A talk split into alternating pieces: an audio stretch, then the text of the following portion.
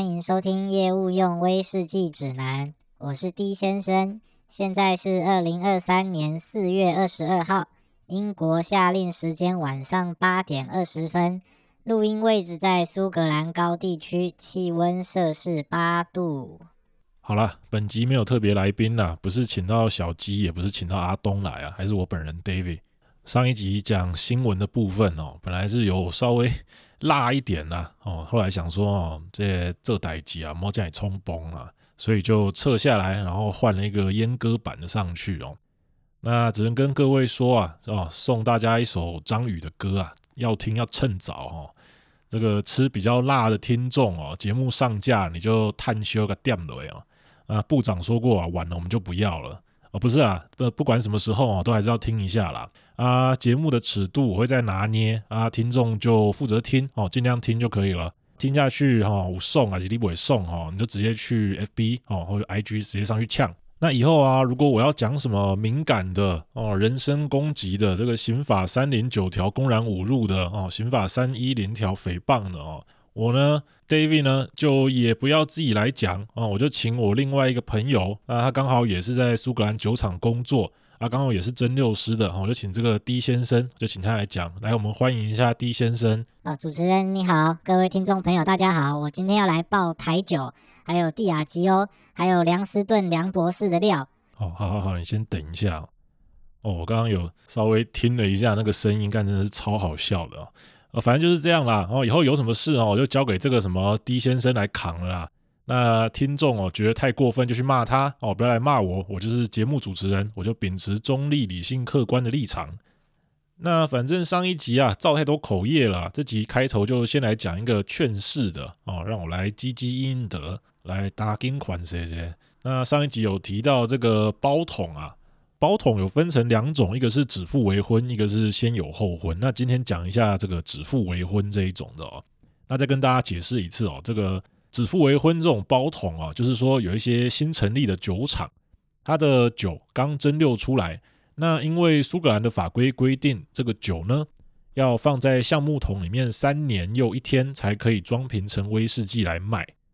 那这些新的酒厂。他在三年又一天这中间哦都没有东西可以卖，那他没有收入，他怎么办？那有些酒厂呢，他就会出来兜售这些未成年少女，不是未成年的威士忌。那通常就是说，你包一桶，然后你钱给酒厂，酒厂呢他就还帮你免费的仓储保管五年、十年这样子。那等到熟成完毕，他会再装瓶给你。那在中间这段期间呢，你就会在这家酒厂里面有一桶只属于你的私人的包桶威士忌哦。那听起来好像很威风哦。对，我上次讲完也是收到很多朋友的询问，然后问说，诶，这种威士忌要怎么买，要怎么去投资？哦，因为你知道现在坊间啊有很多这种掮客啊，他会打一些这种投资整桶威士忌的广告，然后每个广告上面呢，他都。号称啊，在那边吹说什么每年的价格都会翻倍啊，还是什么年报酬率五百五十趴啊什么的这种哦很夸张的数字哦。这个在现在哦威士忌这么火热的年代，应该算是非常诱人的啦。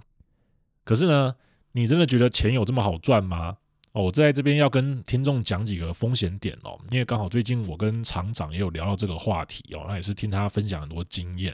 你威士忌哦，你买完你付了钱，然后你寄放在酒厂，然后酒厂帮你保管五年、十年，让它在里面熟成。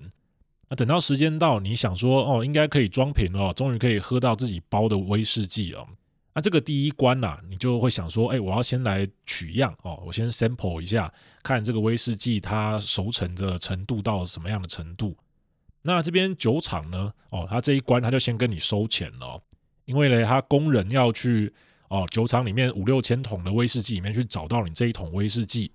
然后从它的架子上面拿下来，哦，打开软木塞，然后取一份可能呃十 CC 啊、十五 CC 还是五十 CC 的样品给你。那这个人工费啊，还有这个样品的瓶子的材料费，哦，还有包括寄送费这些，哦，差不多就跟你先收个二三十磅哦。那这瓶威士忌样品呢，它也是要缴税哦，它一样是要缴税才有办法从这个酒厂仓库里面拿出来。那这个税金的钱也是你要自己去贴。那再来这一桶呃威士忌，它的橡木桶如果有任何的要移动、要搬家，都是要再收钱的哦。哦，好比说呢，你想说哦，我这桶威士忌它在酒厂存放十年了，那我想要在它最后装瓶之前，我要过桶，我可能过去一个雪莉桶还是什么，再增加一点风味进去。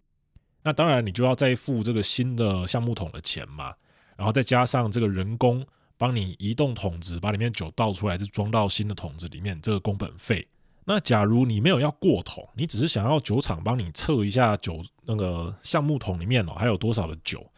那因为我们知道这个酒啊，它会随着陈年，它会慢慢的去蒸散嘛。我们叫天使税，要测这个橡木桶里面还有多少酒呢？这个也是一样哈，因为它也是一样要把这个橡木桶从架子上面挪下来，然后去测量里面还剩多少酒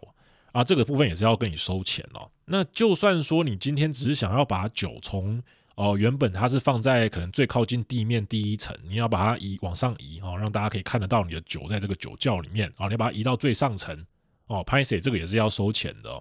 那、啊、再来，你说哦哦，我没有要过桶，那我也不管里面有多少酒，我就都不测量了。这个十年的时间一到哈，我就来装瓶。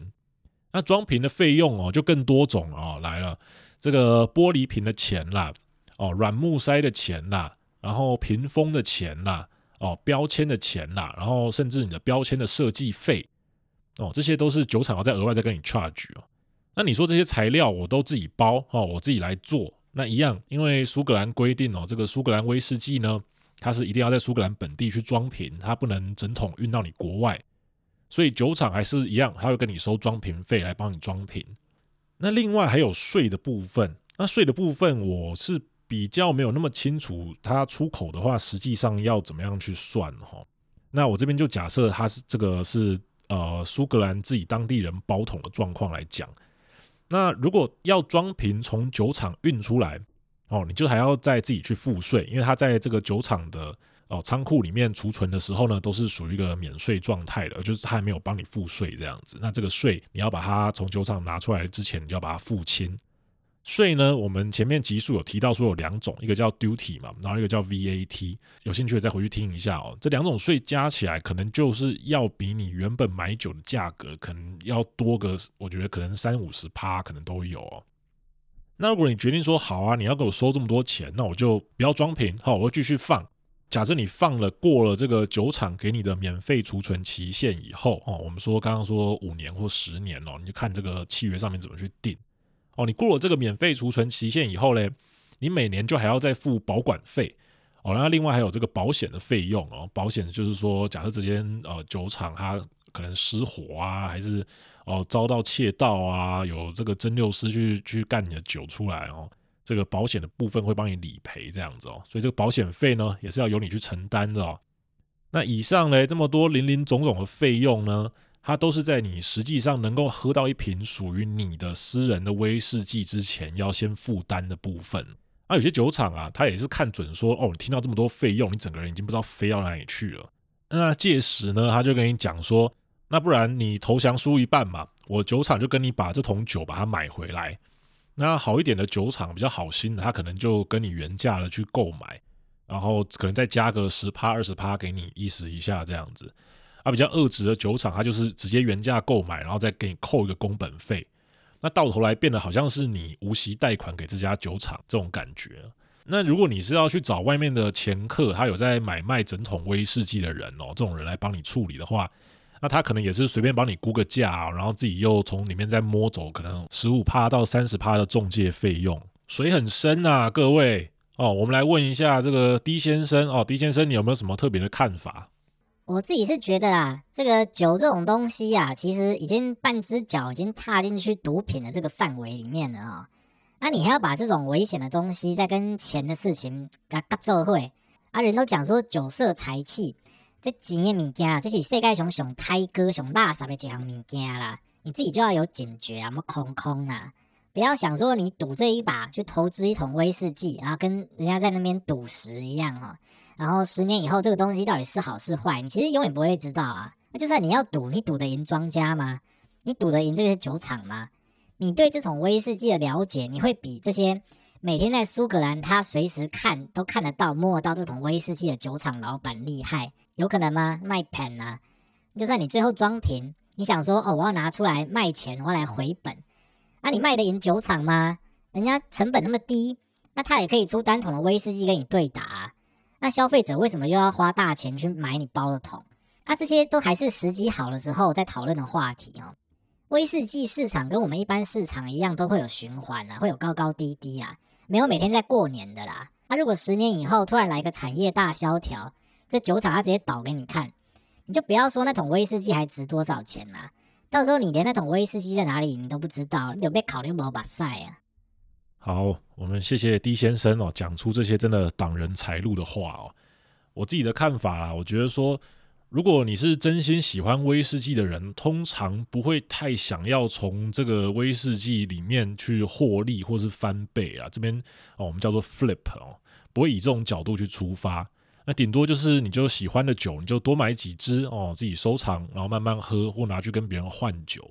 所以我自己是没有很喜欢把威士忌当成一种投资产品来看待啊。像说你买这种上市上柜公开发行的股票啊啊 ETF 啊这种的。至少你还有个报表可以定期去看去参考。你威士忌一桶放在离你十万八千里的某个酒厂某个角落里面啊，它也没有一个公开市场可以交易。那这种产品你敢去投资，立马就心中了就短掉呗啦。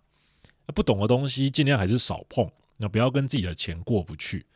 那奉劝各位啊，酒这种东西还是尽量去买那个人家帮你装好妥妥一瓶这样子。最好呢是可以去凹那些酒庄，还是说凹你的朋友，让你先免费试喝一下，然后再决定要不要买。啊，更厉害的就是你就直接一路从头凹到尾，哦，你就蹭他的酒来喝，这种是最聪明的。啊，总而言之啊，这个酒的事情跟钱的事情，哈，你就都是要谨慎一点啦。那我们今天也谢谢 D 先生特别来讲出我不敢讲的部分，那以后有机会再多请他来上节目。好，谢谢大家，大家拜拜。我们就进本周的威士忌新闻速览。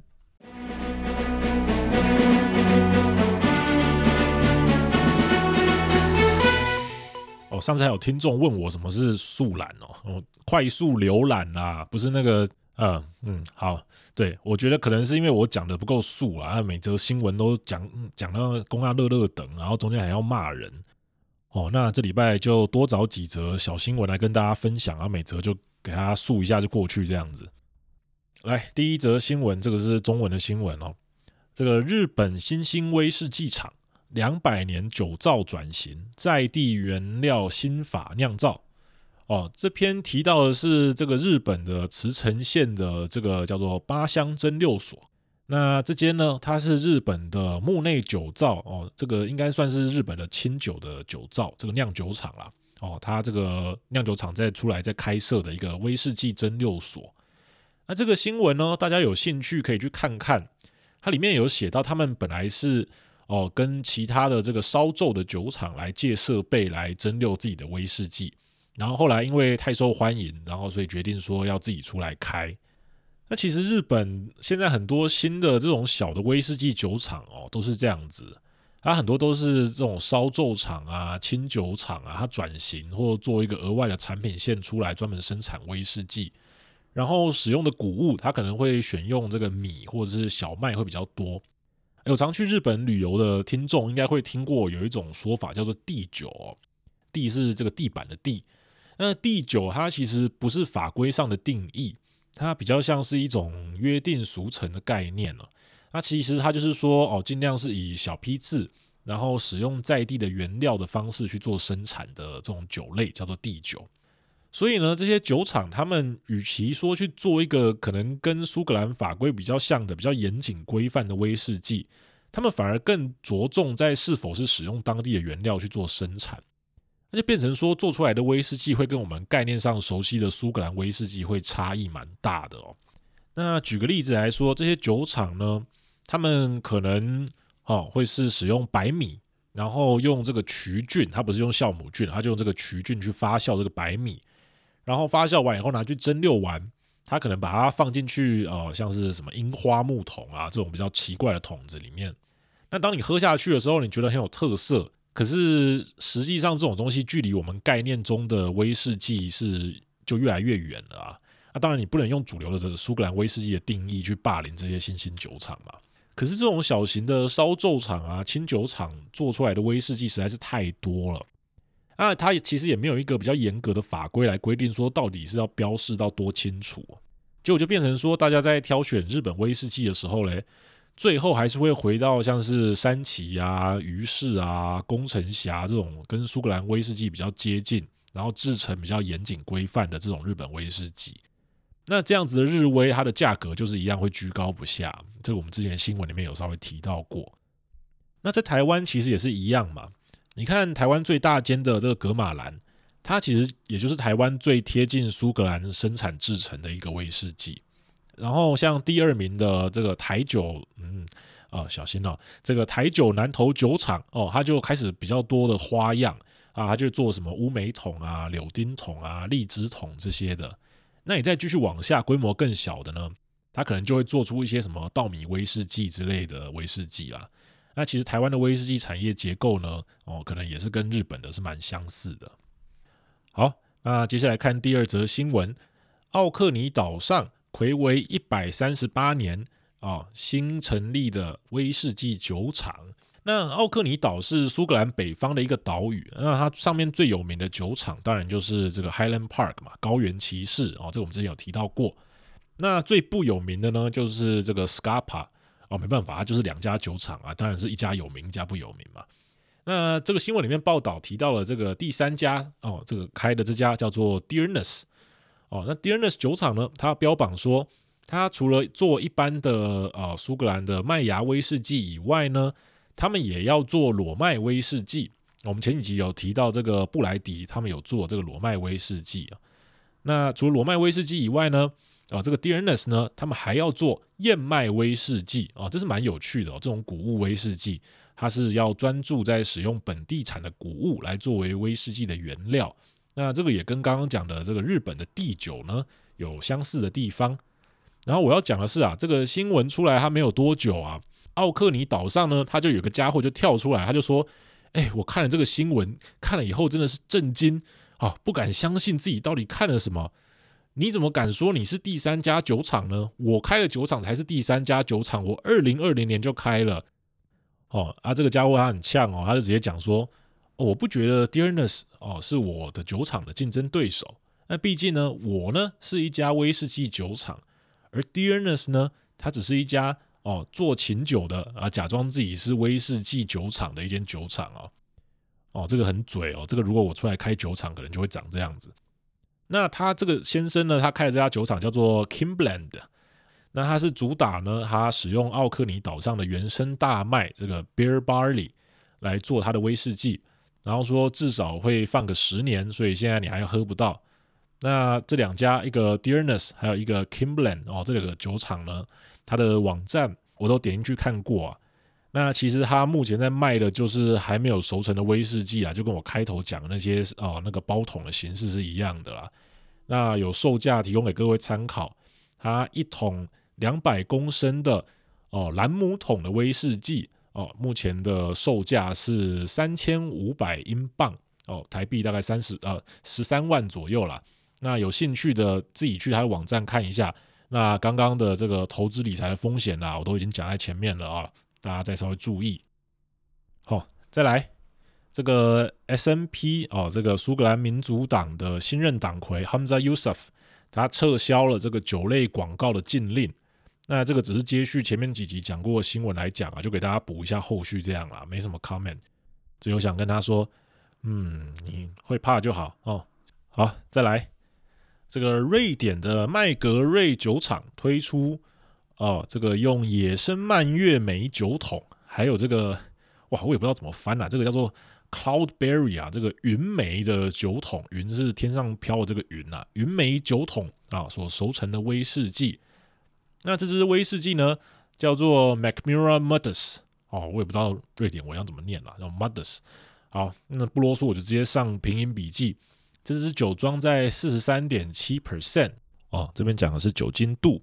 然后嗅闻起来呢，有花香，然后辣的柑橘类，然后放在空气里面呢，有更多的香草、焦糖哦，就是它有稍微氧化一下以后的味道。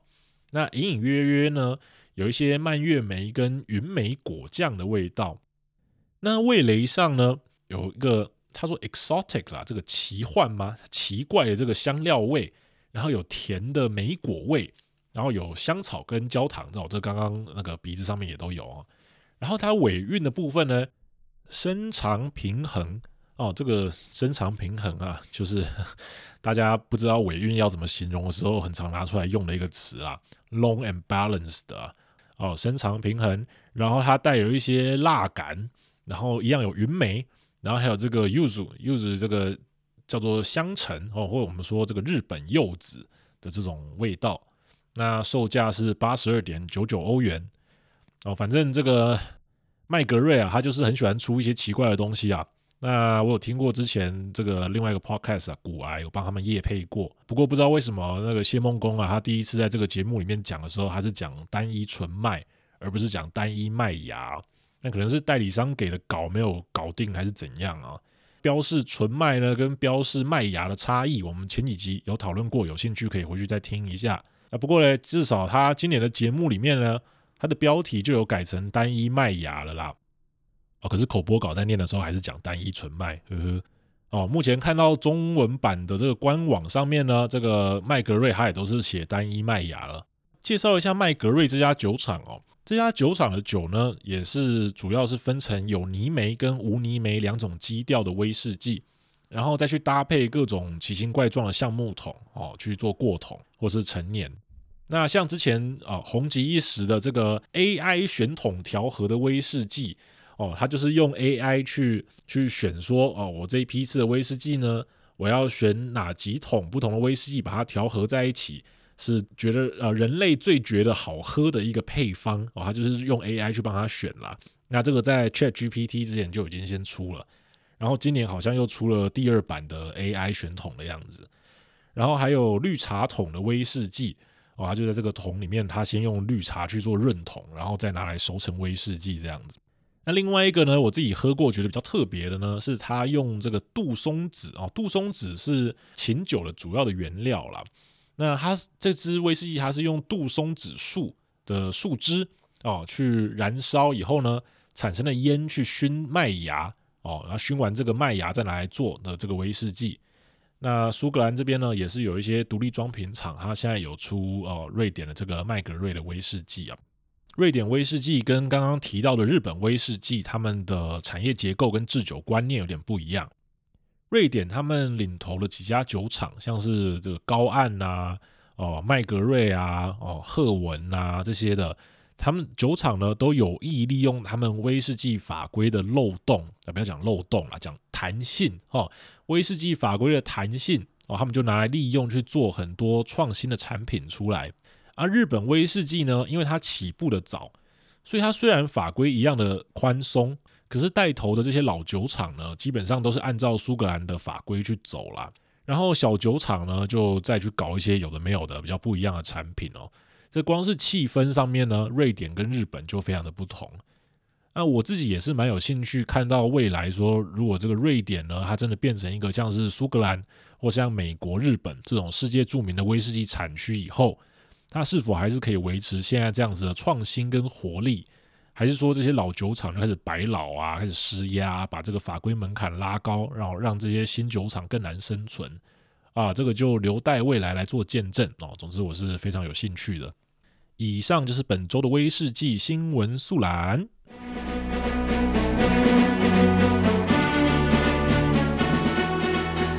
好啦，七拖八拖，还是要继续把这个制程讲下去哦。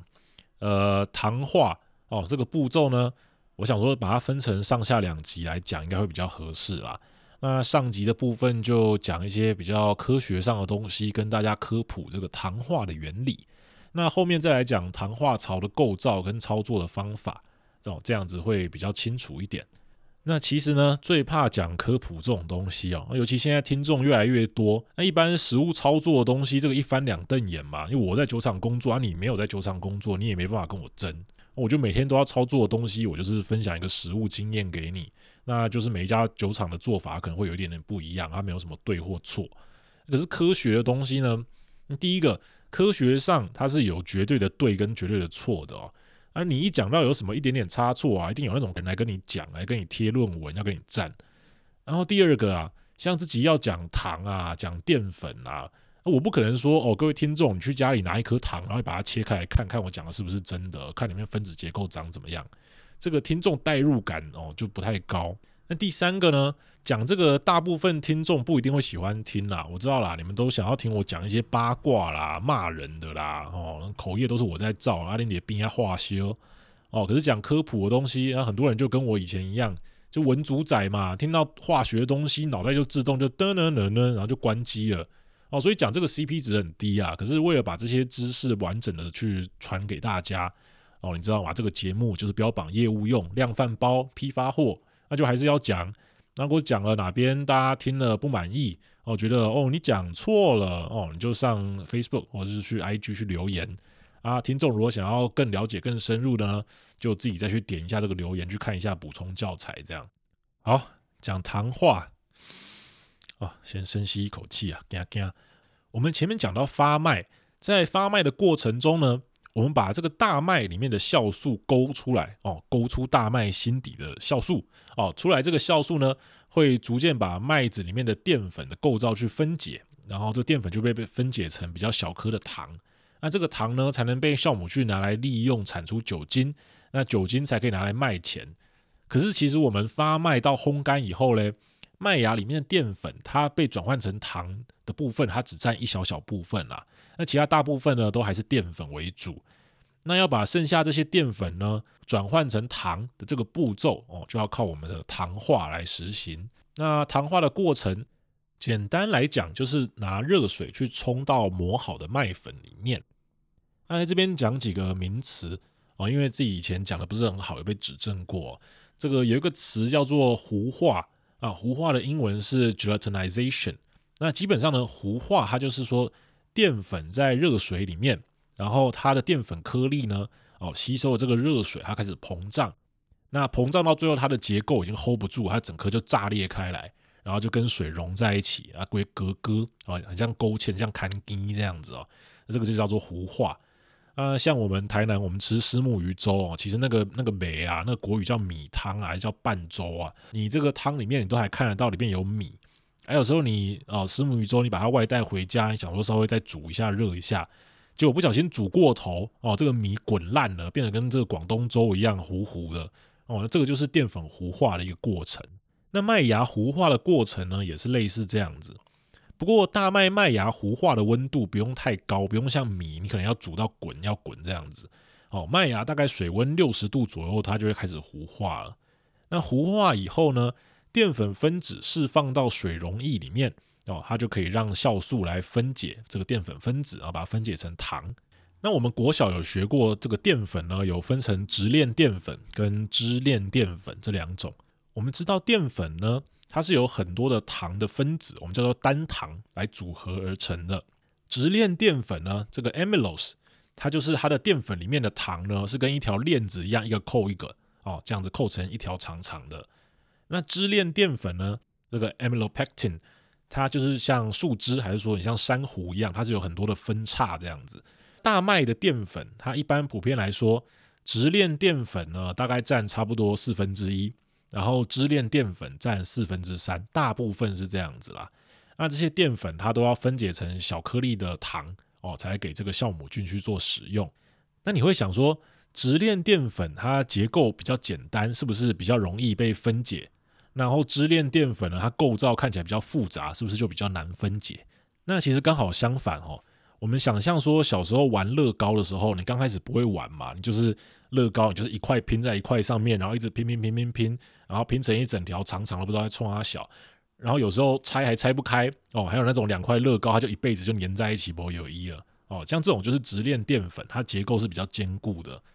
然后你玩乐高，你玩久了嘛，你就开始拿乐高来组一些比较复杂的，什么城堡啦、车啦什么的，然后每次千辛万苦你把它组完的时候呢，结果那种就真的那种滴滴哦，他就过来故意就碰一下还是干嘛，然后整个乐高摔到地上，整个解体哦，这个就是支链淀粉了，它是比较容易分解，比较容易解体这样子。那麦芽里面呢，用来分解淀粉的酶哦，或者我们说酵素，大概有分成三种。第一种叫做 beta amylase，这个 beta 淀粉酶；然后第二种叫做 alpha amylase，这个 alpha 淀粉酶。那第三种呢，叫做 limit dextrinase，这个极限糊精酶。这个名字大家不用去记啊，这边没有要考啊，这个就知道说有三种不同的淀粉酶就好了。那我用一个大家比较好理解的方式来解释这三种不同淀粉酶的作用给大家听。一般我们刚刚讲的这个支链淀粉的结构呢，把它想象成是一棵树。那树它会有根茎叶嘛，然后它会有树干，然后有分支。那这个 beta amylase 这个 beta 淀粉酶呢，它就有点像那种小支的这个园艺剪刀哦。有没有看过那种日式盆栽啊？就是盆栽里面一棵小松树，然后歪七扭八，然后你就拿一个剪刀在那边慢慢剪，慢慢修剪那个松树的尾端，这样子哦，就是很 zen 的这一个活动。这个 beta 淀粉酶，它就是每天在做这种事情。那这个淀粉结构的边边角角被它剪下来以后嘞，剪下来的部分哦，就是麦芽糖。对，就是《威龙闯天关》里面那个麦芽糖。不是啦，有点不一样啦。我们先不管这个麦芽糖呢，啊，它就是做威士忌的时候最重要的一种糖，然后也是发酵的时候酵母最喜欢的一种糖。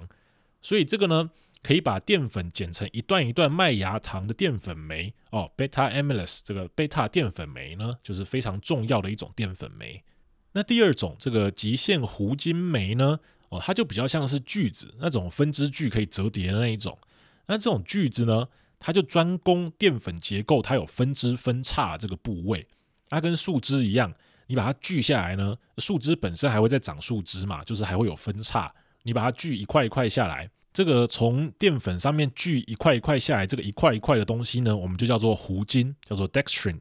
所以这种极限糊精酶呢，它就可以把淀粉把它切成一块一块的这个糊精哦，所以叫做极限糊精酶。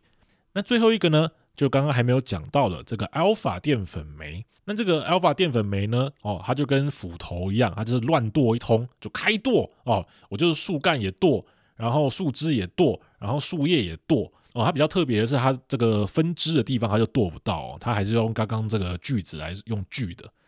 那这个剪刀、锯子、斧头哦，这三个东西，它就刚好也是这三种哦糖化的时候最需要用到的酵素。那除了分解淀粉的酵素呢，麦芽里面也是有分解蛋白质的酵素哦，它也有分解脂肪的酵素。那可是说实在啊，这部分对于嗯啤酒酿酒厂可能是比较重要一点啊，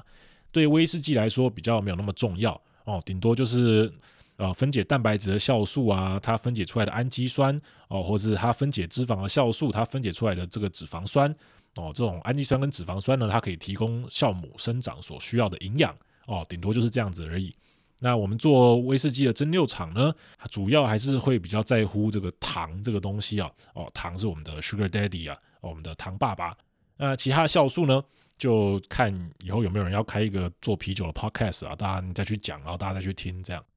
那这些酵素的活性，它其实会受到一些环境因素的影响。哦，第一个像是温度，你温度一旦高到一个程度哦，这些酵素它就会开始失去活性。因为酵素它主要是由蛋白质组成的，那你温度升高以后呢，就好像你在煎蛋一样哈，蛋白呢，你一边煎一边煎，它就会从原本的透明，然后变成白色的，这种叫做蛋白质的变性。那变性以后嘞，它的活性哦就会被破坏掉了。那我们的淀粉酶呢也是这样子哦，淀粉酶它组成的主要成分也是蛋白质，那它也会有这样子的变性的一个状况产生。那一般呢，在呃大概摄氏六十三到六十五度左右的时候，是糖化的最好的温度，因为在这个时候嘞，麦芽它可以糊化，然后它的酵素的活性也都还保留在，那它这样子哦就可以很有效率的把这些淀粉把它分解成糖。那温度呢，比这个六十三到六十五度稍微再高一点点，或是低一点点，其实也是没有太大的关系啦，就效率上面可能会稍微有一点差异。可是如果你高到七十度呢，酵素它就会开始失去活性。那像那个我们刚刚讲的这个园艺剪刀啊，这个贝塔淀粉酶呢，它大概到七十度左右呢，它就开始失去活性了啊，一个不好啊。然后这个斧头嘞，这个 alpha 淀粉酶，它可能可以再跟到大概八十度左右。所以我们糖化的时候嘞，其实就是在控制这个温度。你要一边让淀粉有办法糊化啊，要够高温。有办法把这个淀粉溶出来到水里面，一边你又不能让它太高温，你要控制说让这个酵素不要失去活性那当然，除了温度以外呢，还有其他的，像是水的这个 pH 值哦，酸碱度这种变因呢，它也会影响到酵素的活性。可是这个我们蒸馏师说实在，我们没有办法去控制我们水的 pH 值嘛。哦，我们能控制的就只有水温而已。所以糖化呢，它就是考验蒸馏师对于温度的掌控。那糖化的过程哦，有时候会看到有一些酒厂，它会先注入大概六十几度的水。然后把第一批的麦汁抽掉以后嘞，它再注入一个温度稍微高一点，可是也没有到太高，可能说七十度左右的水。那有一部分的原因就是希望说，哦，我还保留一些这个斧头这个 alpha 淀粉酶的活性，哦，让这个 alpha 淀粉酶可以继续参与糖化的过程。那这个细节我们下一集再来讲。而我朋友他在美国做威士忌哦，对糖化就比较没有像苏格兰来的这么的仔细啦。那为什么呢？因为不像苏格兰呐。美国他们是允许添加额外的酵素进去的哦。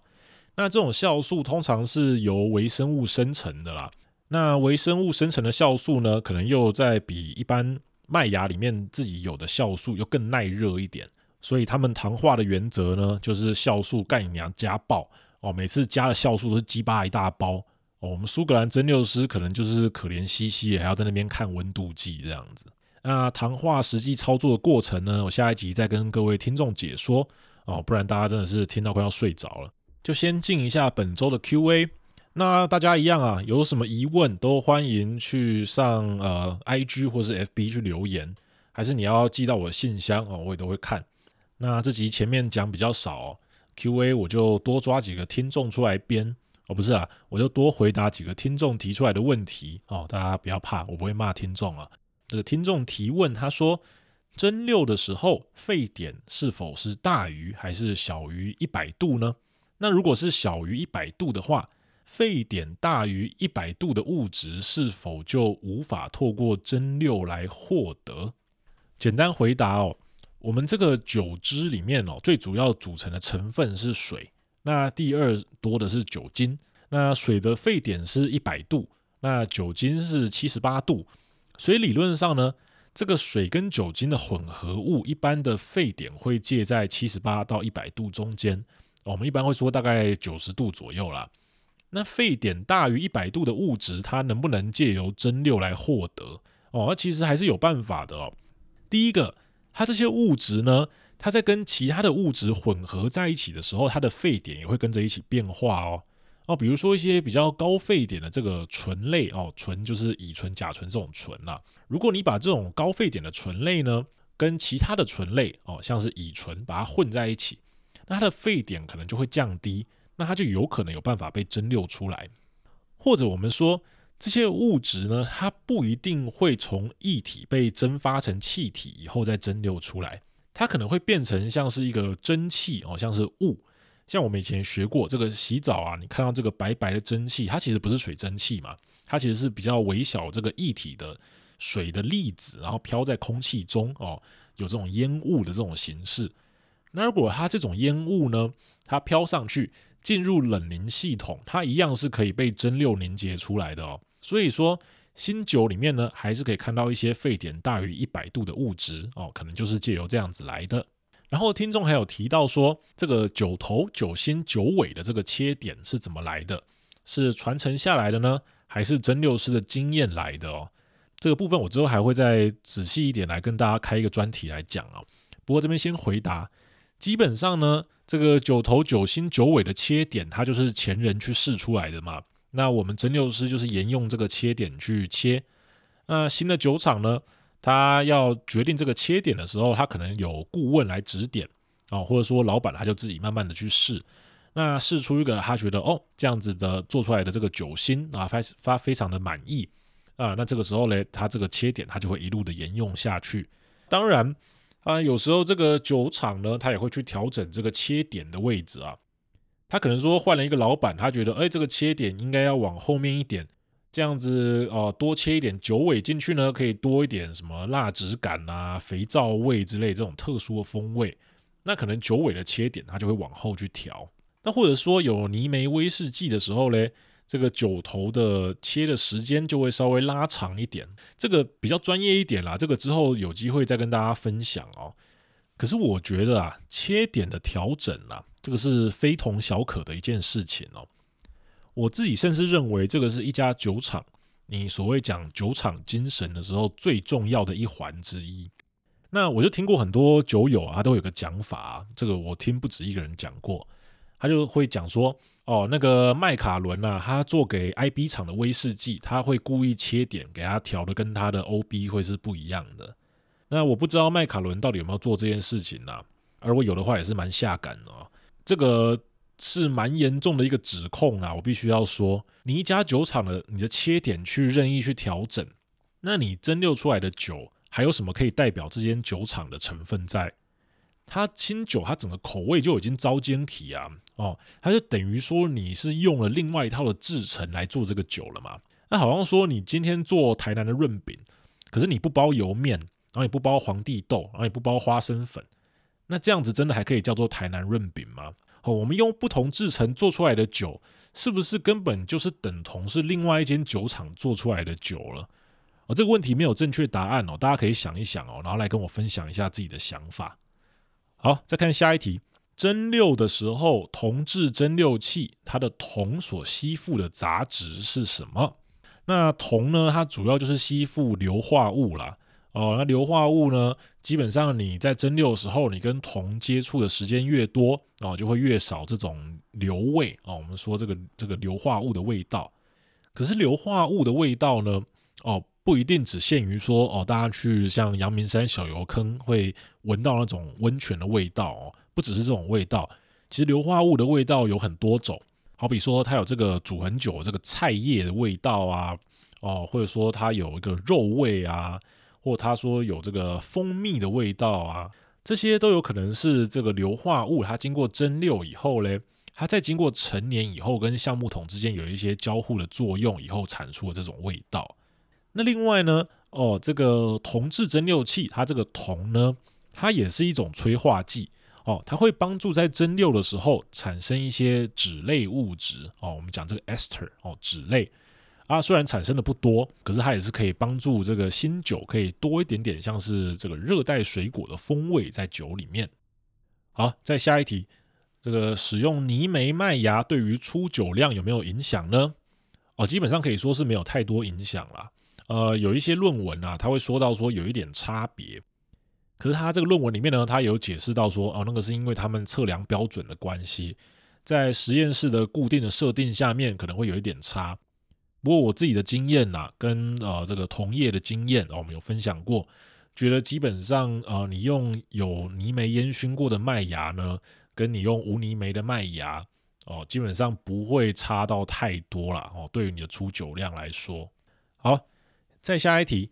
长发酵哦，这个长时间发酵呢，跟水果风味之间的关联性哦，水果风味指的是这个新酒里面会带有一点热带水果这种风味啊。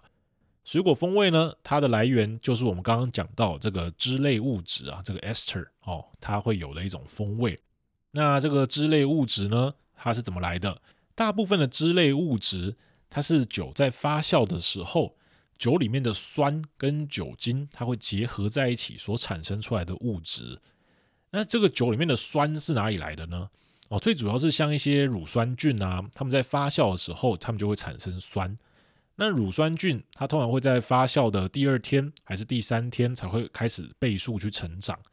所以你发酵时间拖越长，你的乳酸菌繁殖的就越多，然后就产生越多的酸。那这个酸。再去跟酵母菌生产出来的酒精把它结合在一起呢，它就会成为这个酯类物质。那酯类物质呢，就会有更多的花果香味。我这边讲的都是通例啦，就是讲的很粗浅、很低能这样子。那当然还是有一些特例，它就不是这样的状况。然后再下一题，酒厂是否会因为装的桶型不同而去调整自己的切点或是制程呢？